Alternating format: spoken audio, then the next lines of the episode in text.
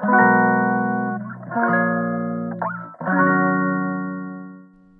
日1問ウェブライタークイズ。この配信では1日1問あなたの文字タンカップにつながるクイズを出題します。今日は10、10何問目 ?19 問目かな？何問目か忘れましたが、です。でんでん。提案文に関してのクイズです。でんでん。実績が強ければ、提案文は適当でも案件が取れる。丸か×かでお答えください。実績が強ければ、えっと、ちょっと言い方変えますか？まあいいか。実績が強ければ、提案文は適当。まあ適当も適当具合によりますけど、適当でも案件は取れる。です。実績が強ければ、提案文は適当でも案件が取れる。丸か×かとその理由を、まあ、まずは丸か×かだけ回答ください。で、余力ある方はその理由もコメント欄に回答ください。